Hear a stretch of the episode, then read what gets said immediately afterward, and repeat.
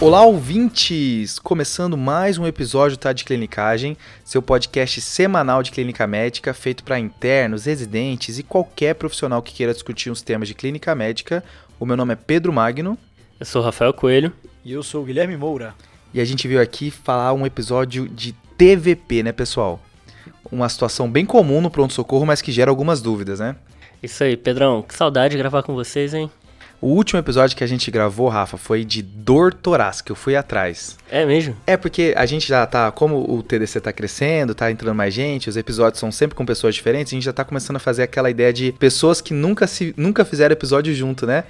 E aí, tipo quando. Vamos fazer você... análise combinatória dos integrantes desse, vai combinar todo mundo. É tipo aqueles episódios de Friends que é, o Chandler nunca tinha feito nenhuma cena com a Phoebe, aí gera um certo constrangimento. Então eu fui atrás, falei, será que eu, o Gui e o Rafa já fizemos um episódio junto? Aí tinha esse de dor torácica, que é top, oh, né? Faz... Teve outro que foi o especial de carnaval da Uretrite. É verdade, é verdade. É verdade, é verdade. Esse Show. foi o primeiro episódio que eu participei. Boa, olha aí, top, top. Legal, Já que você falou de dor torácica, Pedrão, ah. é, você me julgou aqui que eu falei que eu tava com dor porque o microfone tava muito pra frente, né? É, tu tá todo se agachando aí, todo se... Ah, Pedro, me dá um livro pra apoiar o microfone. Só pra galera entender, porque na mesa que a gente grava é um pouco baixo. E o Rafa tava meio se inclinando e reclamando de dor. E o Pedrão tava julgando ele, só que agora a gente... É, eu fui muito julgado nas últimas semanas aí dessa dor...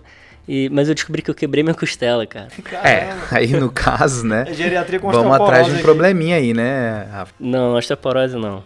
Eu bati num ferro, hum. e aí sabe quando tem um monte de gente perto e você finge que não aconteceu nada, sai uma lágrima do lado do olho, mas assim, tem que manter a postura, né? Aí eu fiquei com dor essas semanas aí e resolvi fazer uma, um exame de imagem é, anteontem e descobri, cara, fraturei minha costela. É o famoso. Tá vendo, Pedrão? Tô, no sacrifício. Então você não pode julgar as pessoas antes. Eu continuarei julgando o Rafa aí. Eu, eu truco esse diagnóstico aí, tá? Eu truco. Deve ter enxergado errado aí. Ele que é um fresco. Tem laudo. É isso aí, galera. Voltando pro episódio, quais são as quatro clinicagens desse episódio, Pedrão?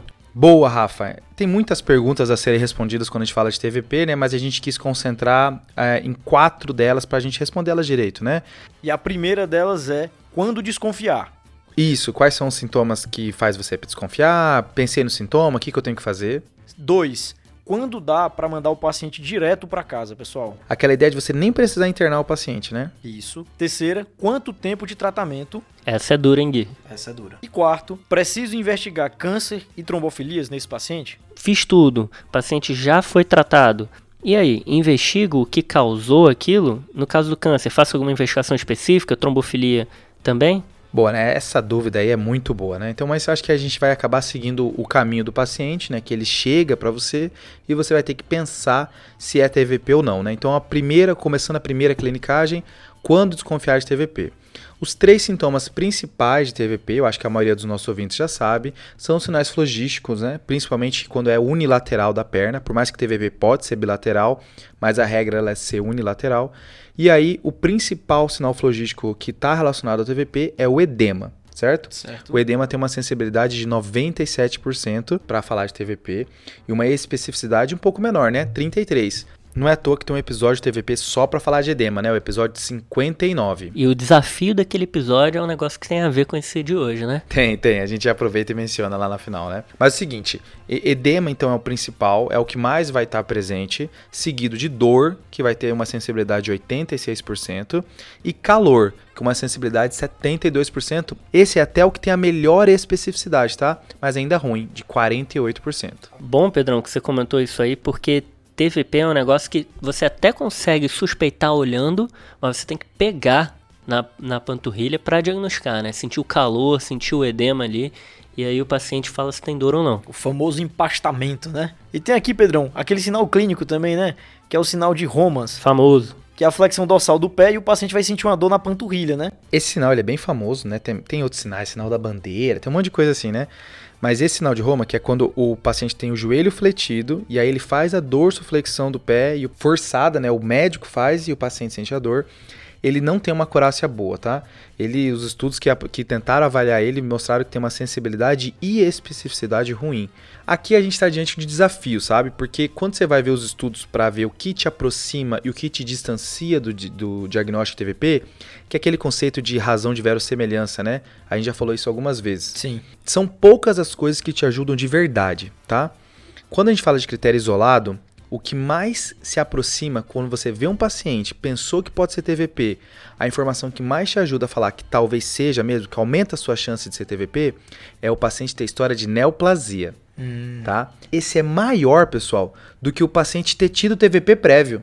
Nossa, é aquela regra do TDC, né, Pedrão? A chance de alguma coisa dar ruim, ela já ter dado ruim alguma vez antes, né? Isso, Gui. E é engraçado porque eu jurava que assim, ó, o paciente já teve TVP, chega com a perna inchada, deve ser outro TVP. Mas a história de neoplasia, ela é mais forte do que isso, tá? Boa, boa. Eu acho que é por isso que a gente deixou uma clinicagem só para falar de câncer e TVP, né? Boa. E mesmo assim, tanto história de neoplasia quanto história de TVP prévio, eles têm uma razão de verossimilhança de 2.7 e outro 2.2 é baixo, né? Não a é gente considera alto, né? quando é, a gente considera bom quando é acima de 5. Sim. Então eles não eles não se aproximam tanto do diagnóstico. E assim, para aproveitar e falar quais são as associações que te aproximam ou te afastam, né, que tem uma razão de verossimilhança positiva, apesar de todas fracas, mas ainda assim positivas, só para eu passar aqui. Então, malignidade e TVP prévia são as maiores, cada um com dois pontos alguma coisa. Beleza. Aí a próxima vem imobilização recente, com dois. Okay. Aquela internação marota, né, do paciente agudo. Isso. A próxima é no exame físico, que é quando você vê que uma panturrilha está maior do que a outra. É a vantagem do geriatra, hein? Que aqui não é qualquer panturrilha demasiada, né? É, você tem que medir. Olha, olha a loucura, você vai pegar 10 centímetros abaixo do platô tibial. Ah, não, isso daí para estudo. Qual é a última vez que você ouviu falar de platô tibial? Não, o Rafa tem uma fita métrica dentro da mochila. O geriatra mede panturrilha. É, tem mesmo, mede toda hora de todo mundo. E aí, quando o diâmetro de uma perna for 3 centímetros maior do que a outra, aí se aproxima do diagnóstico TVP. E para fechar essa lista, cirurgia recente. Então, malignidade, TVP prévia, imobilização recente, é uma perna maior do que a outra ou cirurgia recente, tudo isso tem uma razão de verossemelhança pouco positiva, mas ainda assim positiva, né? E o que que diminui a chance, Pedrão? Aqui o que diminui a chance de TVP, também não em grande quantidade, tá? Não dá para excluir pensando nisso, é ausência de edema e ausência da simetria que a gente acabou de falar. Boa. E aí é legal, Pedrão, que você falou assim dessa história, né? Tem coisas que aumentam a chance de TVP, tem coisas que diminuem, cada uma nos seus graus, né? Nos seus pesos. Só que para nosso raciocínio humano, será que a gente consegue calcular a chance do paciente baseado nesses dados? Como é que a gente faz isso? Pega isso tudo e, e avalia? Porque quando a gente está diante de uma situação onde tem vários pontos diferentes que aumentam um pouquinho a chance, para resolver esse problema, a gente pega todos eles e bota dentro de um score. Que certo. aí você consegue somar eles e se aproximar mais. Boa. E quando eu estou falando de TVP, o score utilizado e o que mais estudado, é o mais validado, é o score de Wells específico para o TVP. E lembrando, pessoal, que existe um score de Wells para TVP e existe um outro para TEP, tá? Que, que avaliam coisas diferentes. Exatamente. E aqui o score de Wells é, é, basicamente os pontos que a gente já mencionou, esses antecedentes, essa diferença de diâmetro, acrescentando também o edema, presença de dor no trajeto venoso. Boa. Paciente com veias superficiais não varicosas. Certo. E por último, quando tem um outro diagnóstico mais provável, o paciente perde ponto aqui no, no nesse score de Wells para TVP. Por exemplo, celulite, linfedema, lesão muscular, cisto de Baker, tudo entra aqui na jogada.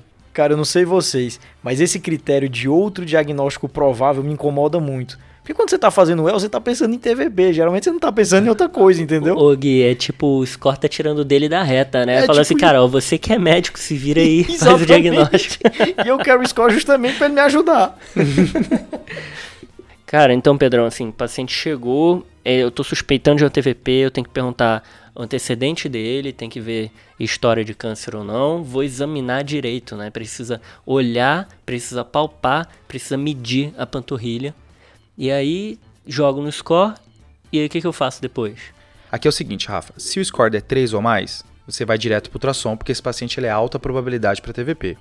Se der 2 ou menos pontos, esse paciente ele é baixa probabilidade para TVP. Aí, nesse caso, no mesmo raciocínio do TEP, você vai pedir um dedímero para ver se você consegue excluir.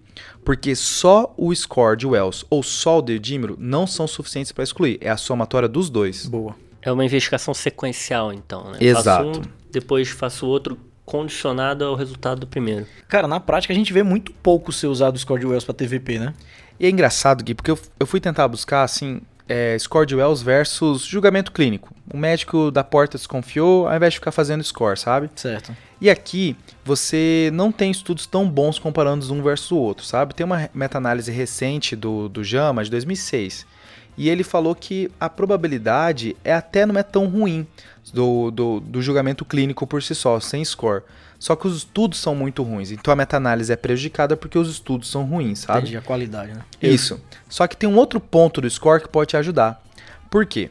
Se o paciente ele é alta probabilidade para TVP e vem com ultrassom normal, a recomendação é que esse paciente ele seja seguido mais de perto. A ideia é que esse paciente ele pode, você pode ter deixado passar esse TVP ou ser um TVP menor, de veias menores, certo. que pode progredir para um TVP sério, que depois pode progredir para um TEP, por exemplo. Certo. Então você calcular o score, você se protege, porque se for alta probabilidade, você consegue seguir esse paciente melhor. Pedir para o cara voltar mais recente, né? Tentar repetir esse ultrassom. Principalmente nas primeiras duas semanas, Gui. Porque um TVP pequeno, ele, se ele for progredir para um TVP grande e detectável, vai ocorrer nas primeiras duas semanas. Boa. Então é o momento mais crítico de você seguir de perto se o paciente for alta probabilidade para TVP. Essa informação é importante. Eu acho engraçado a gente ficar comentando isso sobre score, porque os médicos que foram formados há mais tempo, assim, devem ficar irados, né, com a gente falando isso. Ah, vai fazer o score ou é suspeita clínica?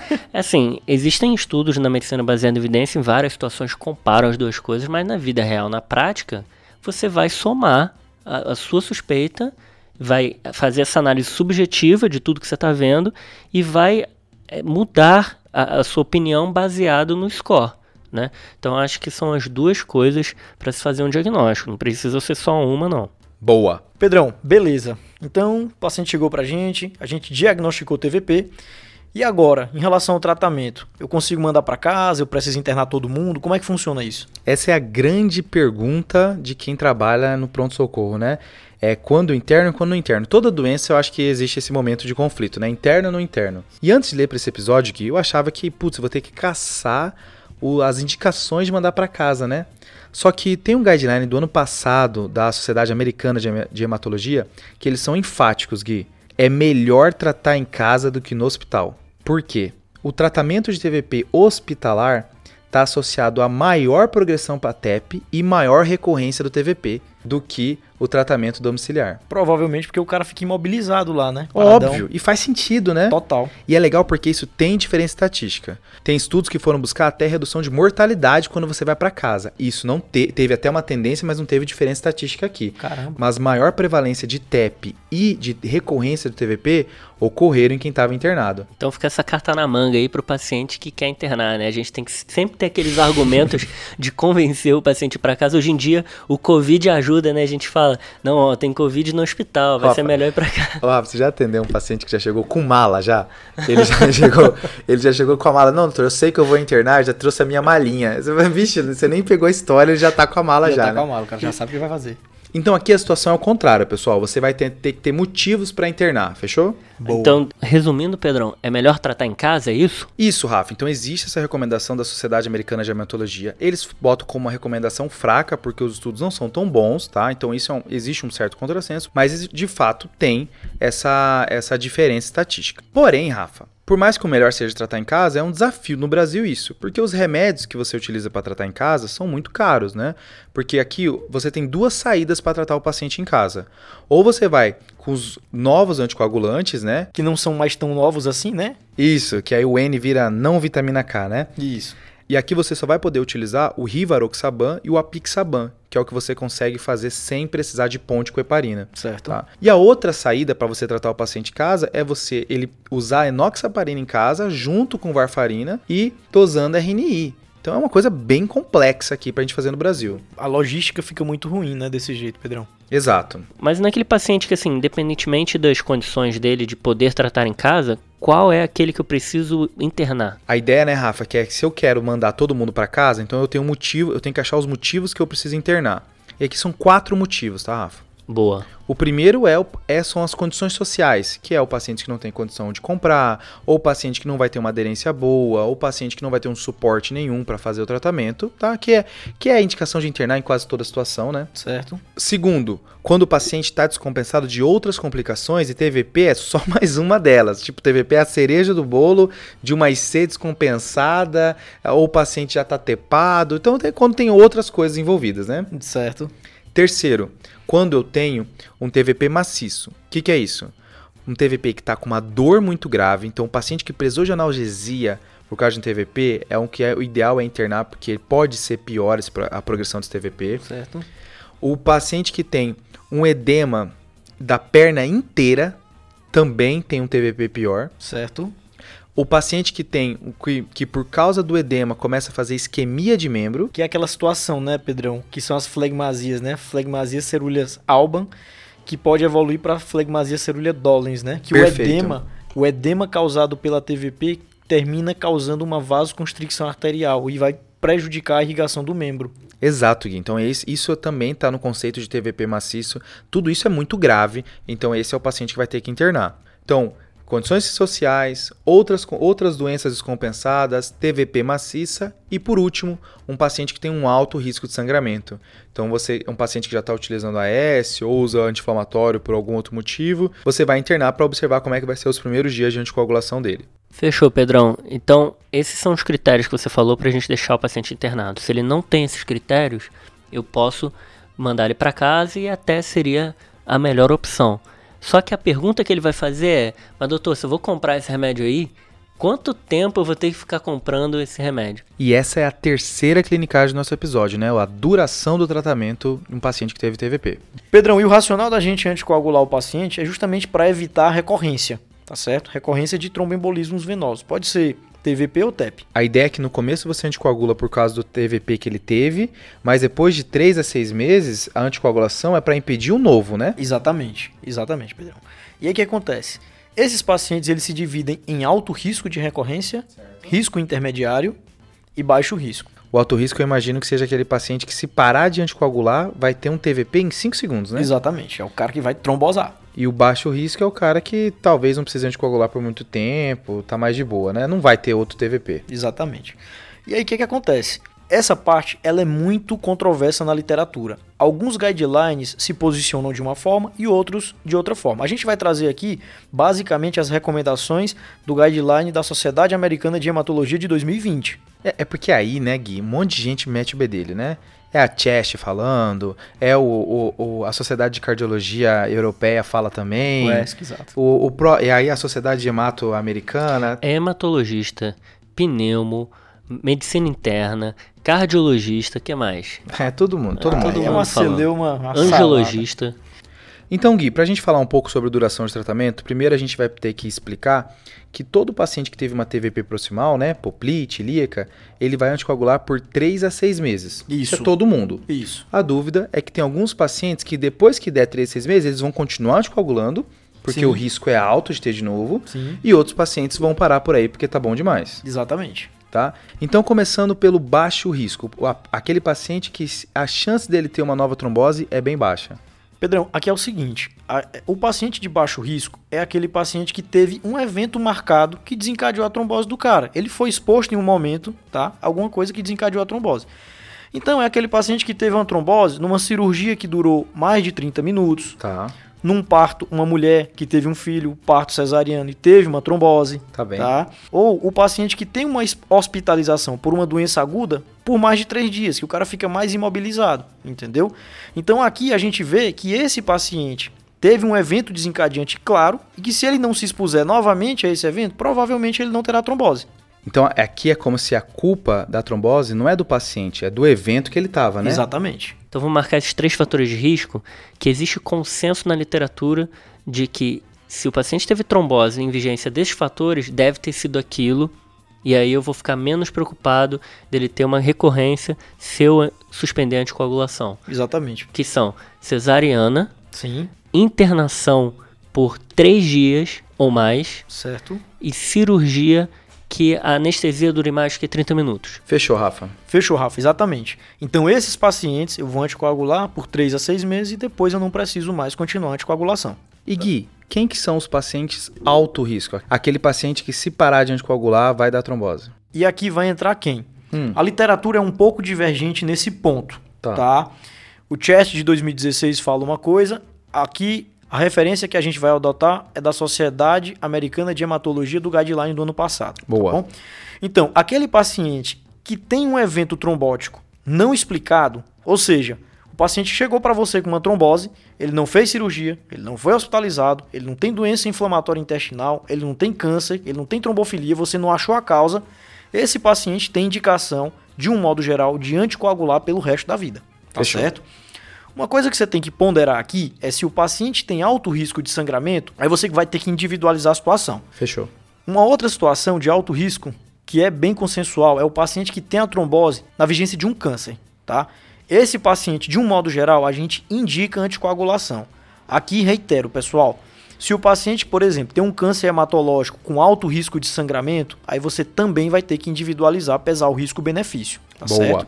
E aqui é enquanto o câncer for ativo, né, Gui? Se o paciente for dado como curado do câncer, né, a princípio acabou a necessidade de anticoagulação, né? Exato. E essa ponderação de indicar anticoagulação baseado no risco de sangramento, é muito comum para qualquer situação que você tenha que anticoagular o paciente. Normalmente um paciente que tem que anticoagular por muito tempo, ele é um paciente que está doente. E esses pacientes doentes costumam ter muitos fatores aí envolvidos de aumentar também o risco de sangramento. Então acho que é, não é exclusivo de TVP, a gente já falou isso, sobre isso na FA, existem vários scores para te ajudar nessa decisão, mas é, é algo que tem que ser bem individualizado. Cada paciente vai ter a sua resposta. Exatamente, Rafa.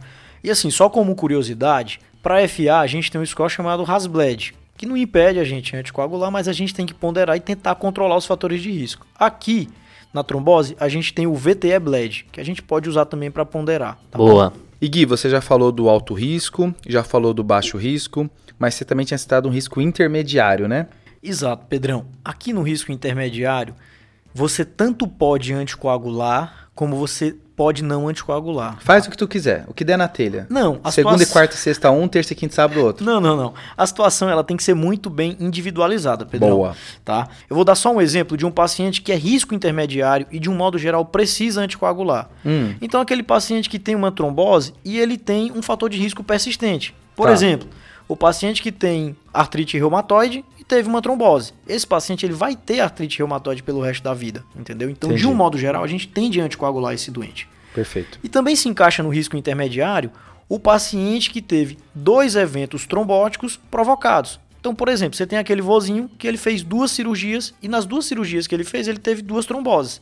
Nesse caso, a gente tende a não anticoagular, porque a gente tem claramente o evento provocador da trombose. Então, aqui no intermediário, você tem que individualizar, pessoal. Tá, Gui, mas fiquei curioso. Que outras doenças são, entram aqui no intermediário? Que são fatores de riscos, mas não são tão importantes assim? As outras situações que a gente vai considerar anticoagular o paciente, caso ele tenha um evento trombótico, são o quê? Obesidade, tá? Que é modificável, né? Se o paciente emagrecer. Doença inflamatória intestinal. Tá. Síndrome nefrótica. Beleza. Né? Tem aquela história que a gente perde antitrombina 3 pela urina. Show. Paciente que recorrentemente tem que viajar, então o paciente que é um executivo, ele tem que pegar voos prolongados, ele já apresentou uma trombose.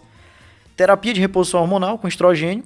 De um modo geral, a gente suspende, mas em algumas situações tem que manter. A gente também vai ter que anticoagular esse paciente, mesmo sendo risco intermediário pelo resto da vida. Que aí entra aquela dúvida se a culpa é do anticoncepcional ou se a culpa é do paciente, né? Exatamente. E aí é, é aquela ideia de, então, esses pacientes do intermediário individualizar, olhar caso a caso. Show. Cara, eu acho que a gente não consegue tomar sozinho esse tipo de decisão, né? Eu acho que é para conversar com o paciente, dividir a decisão. E existe alguns conceitos que não são preto no branco, né? Então, é, você falou aí, é provocado ou é não provocado? Esse conceito aí já tem vários anos e tem até sociedades que não gostam desse nome, tá? Mas acho que não vale entrar nessa discussão. Boa. Só que existem fatores que são flutuantes. Então, um paciente que tem doença inflamatória intestinal, por exemplo, tem momentos que ele está com a doença mais ativa e ele vai ter mais chance de ter trombose, tem outros momentos que a doença está controlada ele vai ter menos chance.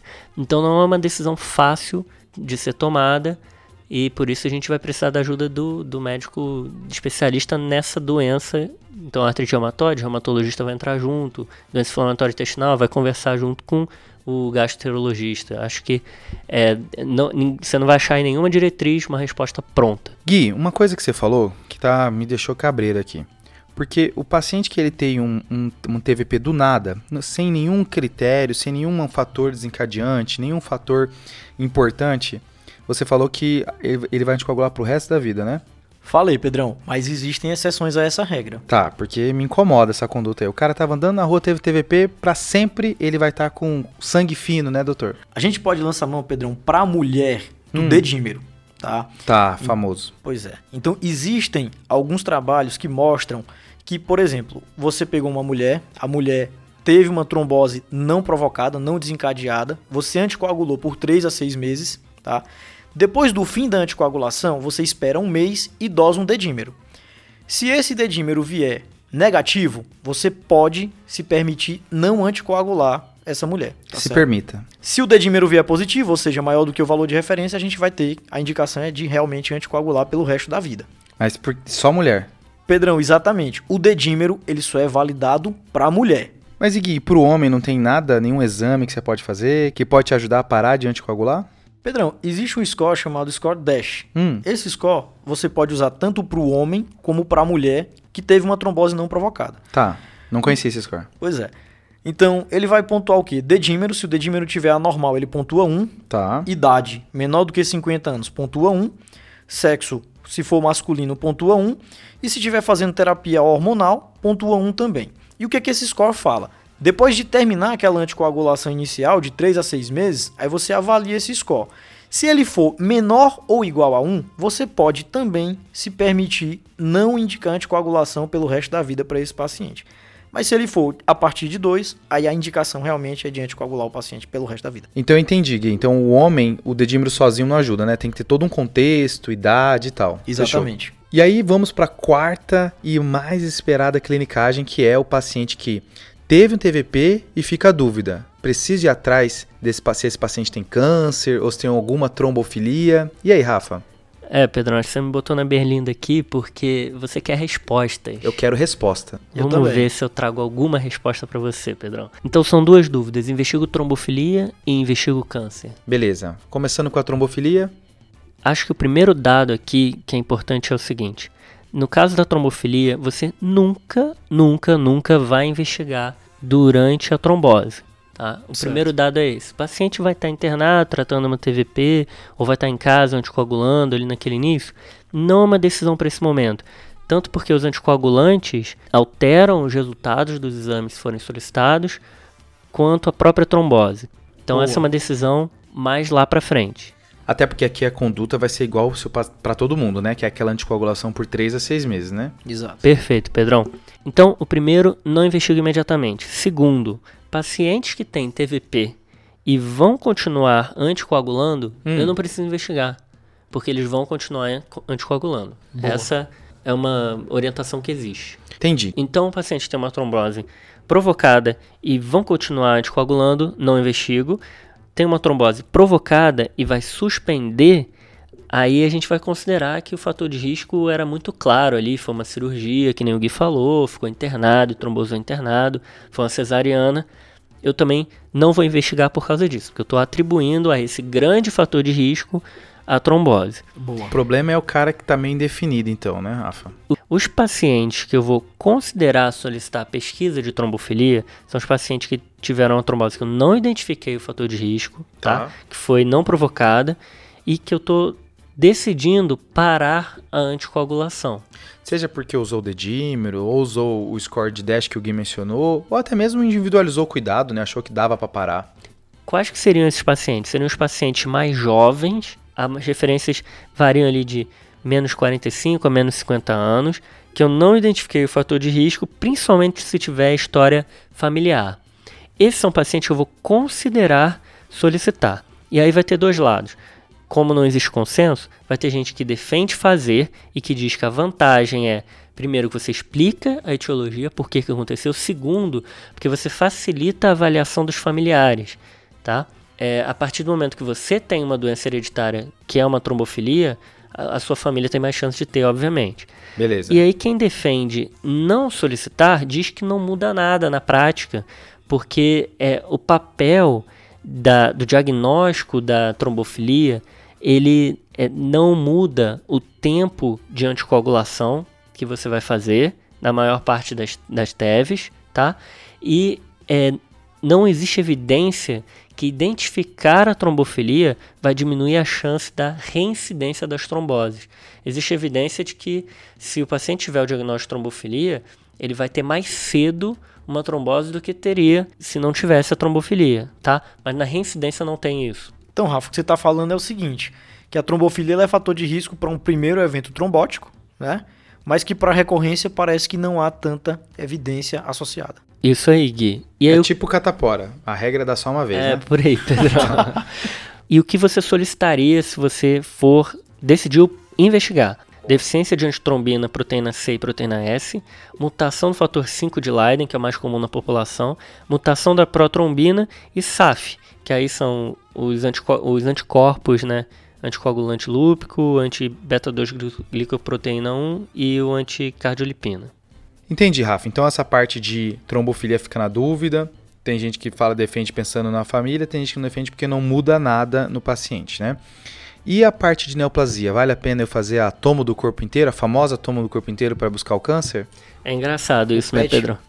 Porque existem estudos que comparam a avaliação estendida, tipo, você vai atrás do câncer, faz um monte de coisa, versus uma avaliação que não é estendida.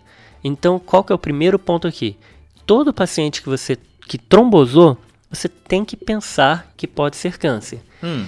E aí, como é que você investiga inicialmente isso? História e exame físico. Certo, tá? certo. O básico. Às vezes tem uma queixa que não está mal investigada, né? Perda de peso. Né, nem isso, Gui. Às vezes tem uma dispepsia que, que tá só fazendo omeprazol, ninguém foi atrás e ele já tem sinais de alarme. Perfeito, isso aí, cara. Às vezes tem uma tosse crônica que não foi investigada. Linfonodo axilar. Isso, perfeito, gente.